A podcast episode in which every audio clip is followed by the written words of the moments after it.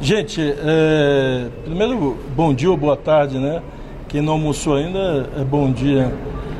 Nós concluímos uma reunião agora onde o presidente convidou os líderes do governo, é, convidou a Esther, que é da gestão, a Marina, a, a ministra dos Povos Indígenas, para o ministro da Comunicação, para que a gente fizesse uma avaliação da votação na comissão da MP da estrutura. E feita a avaliação, a gente precisa reafirmar, primeiro, a prerrogativa de quem ganhou a eleição e de quem ganhou a implementação de um projeto político e a prerrogativa é do governo poder se organizar é, da melhor forma possível e da forma que a implementação dos programas de governo assim permita com melhor estrutura. E, portanto, eu diria que a maior parte, ou quase a totalidade, dos pontos preservou aquilo que era o conceito original da MP, mas em alguns pontos é, isso não foi mantido. E, portanto, o governo continuará trabalhando para que nos outros espaços legislativos que a MP ainda tramitará, que o conceito original dos pontos que foram mexidos e que, em nossa opinião, está desalinhado com as políticas que precisam ser implementadas, que nós possamos retomar, portanto, o conceito original daqueles pontos que foram modificados. E, portanto, a votação se deu apenas no âmbito da comissão e nós continuaremos trabalhando para que esses pontos, e vou insistir, que representam pontos muito importantes, agora que quantitativamente são poucos em relação ao conjunto, e por serem poucos, nós achamos que agora, eh, nas outras instâncias, nós iremos focar nesses pontos para reabilitar o conceito original da MP. E essa será uma tarefa, essa será uma tarefa aqui do nosso articulador político, do ponto de vista dos pontos principais, por exemplo, está a questão das diretrizes do, dos recursos hídricos. É, o nosso, o no, não, só a, a entidade, a instituição ANA, mas a definição de políticas. Qual é o conceito que nós entendemos ser mais adequado e que, na verdade, é praticado anteriormente pelo governo federal e é praticado por quase a totalidade dos estados? É o conceito de divisão de tarefas. Quem define regras, procedimentos e política de uso eh, dos recursos hídricos que tem um, um uso múltiplo para diversas funções, é, é a área ambiental. Aqueles que implementam e materializam esse uso hídrico é cada pasta. Então, se a água é para abastecimento humano, é Ministério das Cidades ou Ministério da Integração. Se a água é para irrigação, é Ministério, é o MDA ou o MAPA. Então, é, o uso da água e a infraestrutura que possibilitará o uso do recurso hídrico é de cada pasta.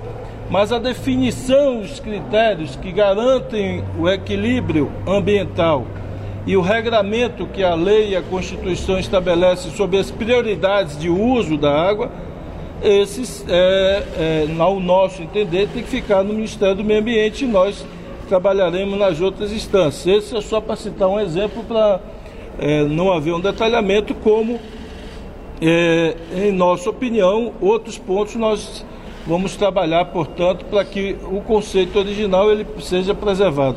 E eu passo aqui. Eu, olha, o, o cadastro, o nome, já, o nome já diz cadastro ambiental rural. E eu quero só expressar que nós estamos falando do cadastro. E quem faz o cadastro, há, inclusive nós fizemos essa interlocução até com o relator, há um entendimento é, equivocado de que a alocação do cadastro modificaria o acesso a esse cadastro. Primeiro que o cadastro não é feito a nível de ministério, nem do governo federal. Ah, o cadastro primeiro é uma autodeclaração dos proprietários rurais. Todo ele é feito por autodeclaração. E é feito a nível municipal e estadual. A nível federal não é elaborado o cadastro, não é preenchido o cadastro e o, o, assim como a declaração do imposto de renda de cada um de nós, a Receita não pode alterar a, a nossa declaração, a sua, a minha, a de nenhum cidadão brasileiro.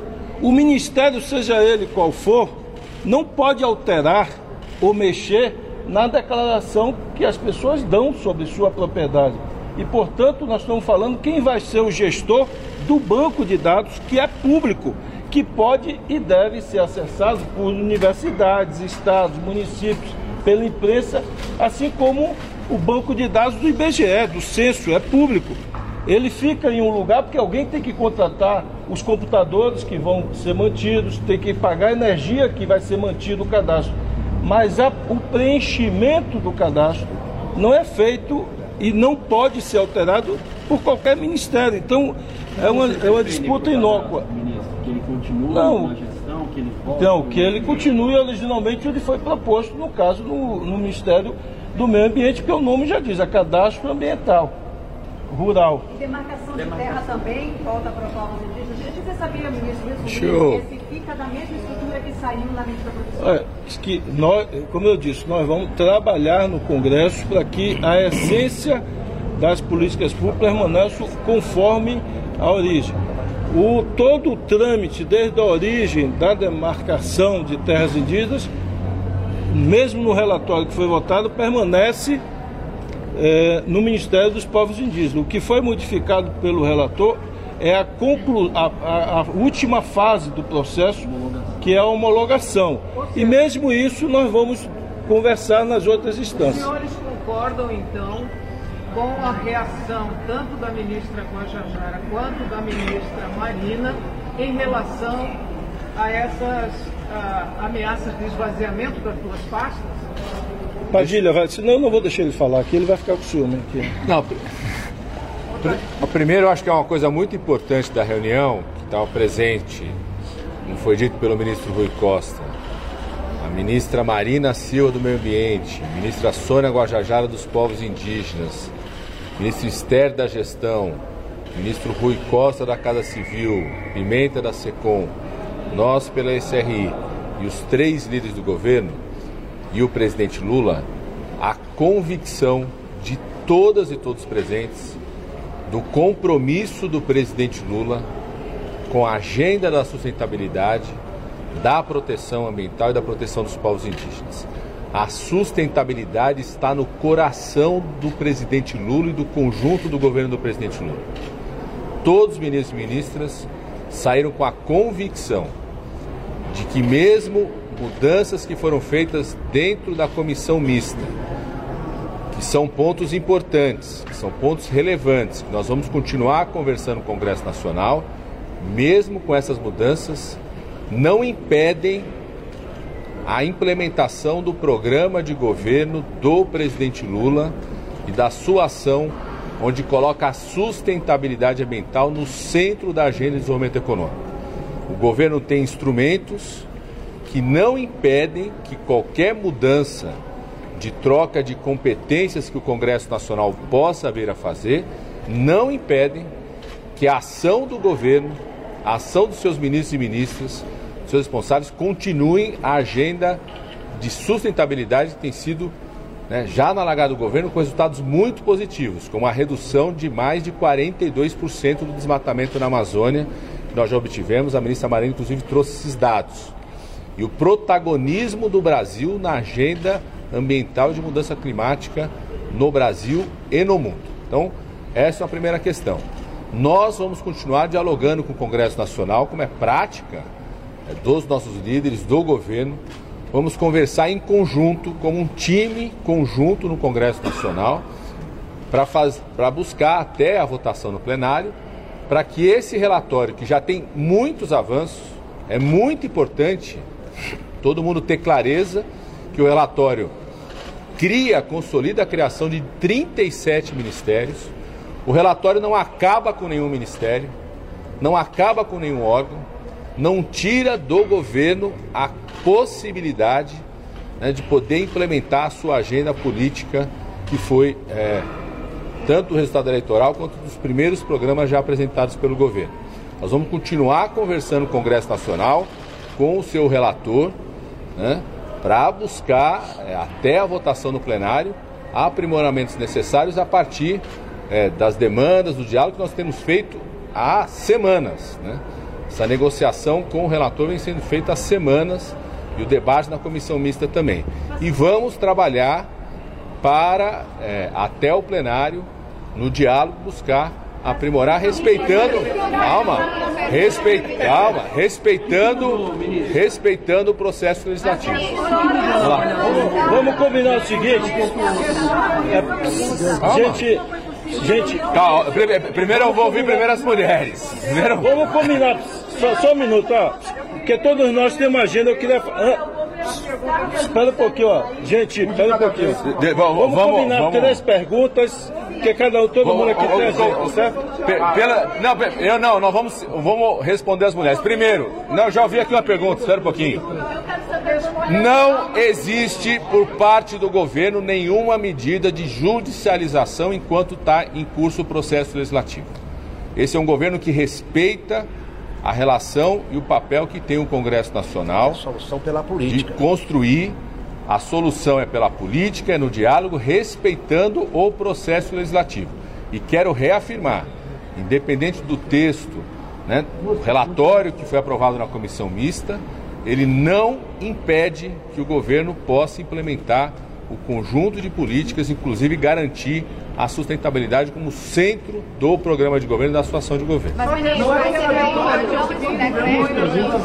Calma, sabe aqui, deixa eu ouvir. Eu falei, vou ouvir as mulheres. Que eu fiz não foi respondida. Concordo com as pessoas já responderam muitas perguntas. Mas o que eu queria saber é se com essa manifestação, os senhores admitem essa reclamação feita por Guajajara e Marina em relação ao esvaziamento das duas pastas.